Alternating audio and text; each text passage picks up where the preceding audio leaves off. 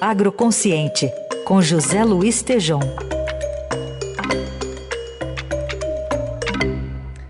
Oi, Tejon, bom dia.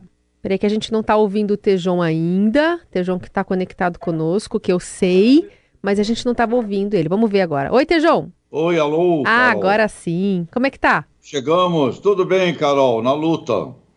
Na luta. E na luta, numa semana importante que teve um relatório importante da ONU sobre mudanças climáticas, ou crise climática.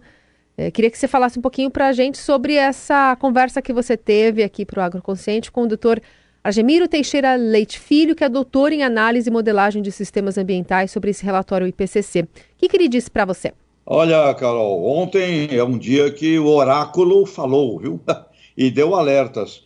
Eu fui conversar com o doutor Argemiro Teixeira Leite Filho, especialista da UFMG, articulista da Nature, sobre um fato marcante. O relatório da ONU do Intergovernmental Panel Climate Change, primeira página do Estadão de ontem, com sinal vermelho. E outro pesquisador nesse relatório, Paulo, Paulo Artacho, registrando aquecimento de 2 graus centígrados no planeta irreversível e em áreas continentais, ele afirma, como o Brasil, poderemos ter aquecimento de mais de 5,5 graus centígrados até 2040. E perguntei ao doutor Algemiro, qual a sua opinião? E ele me disse, eu sou um cientista, Tejon, não trabalho com opinião, trabalho com fatos. O alerta vermelho da ONU é legítimo e não devemos duvidar. Os fatos falam por si. E outra coisa no oráculo de ontem, Carol, o, o fato número dois projeções da safra brasileira de grãos 2020-2021, em fase final de encerramento.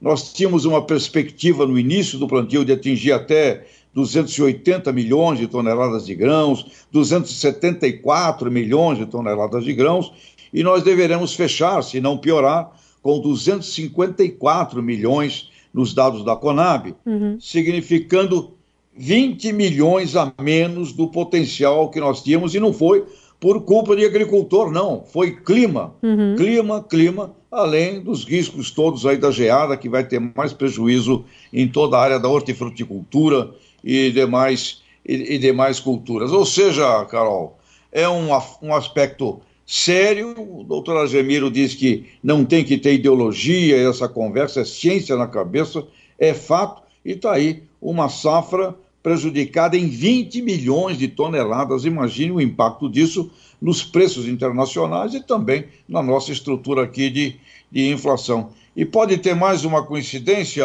Carol? Hum. Formosa!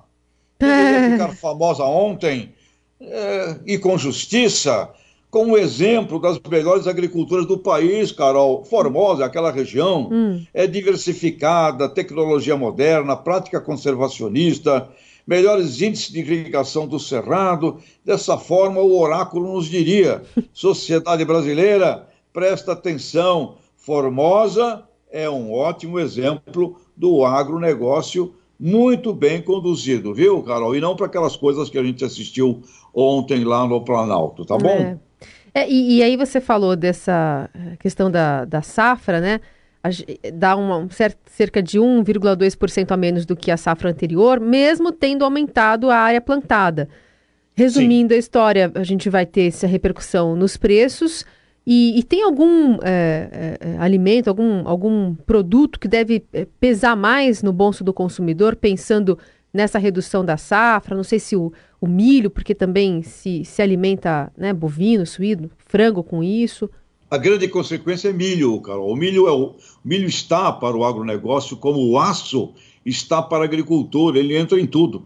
Então, ele tem um impacto tenebroso do ponto de vista da cadeia produtiva. Hum. E nós vamos ver agora com a geada reflexos também na hortifruticultura, eh, na pastagem, na cana. Ou seja, o aspecto climático merece um planejamento estratégico e o doutor Algemiro foi muito precioso. Ele falou: olha, temos que ter um plano estratégico de nação para que a gente possa trabalhar e mitigar esse, esse aspecto. E recebi também ontem um, um, uma novidade também inédita. O, no inventário nacional brasileiro está lá o, o, o, trabalho muito bem feito da Embrapa com o Ministério da Agricultura, também constatando se nós já não tivéssemos adotado práticas sustentáveis na pecuária, teríamos aumentado consideravelmente o efeito de gases de estufas. Portanto, Carolina Ercolim tem também um livro ótimo, tudo chegou ontem, é um oráculo ontem.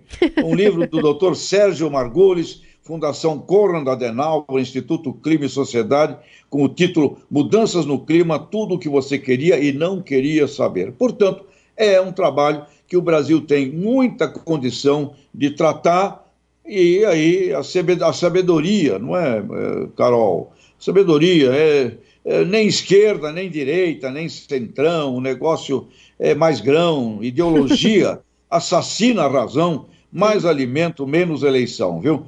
Nós temos que ir tocando em frente com a sociedade consciente. Carol, o problema existe, é real e nós temos que enfrentá-lo com planejamento e não perder tempo aí discutindo se vai ter voto ou não impresso.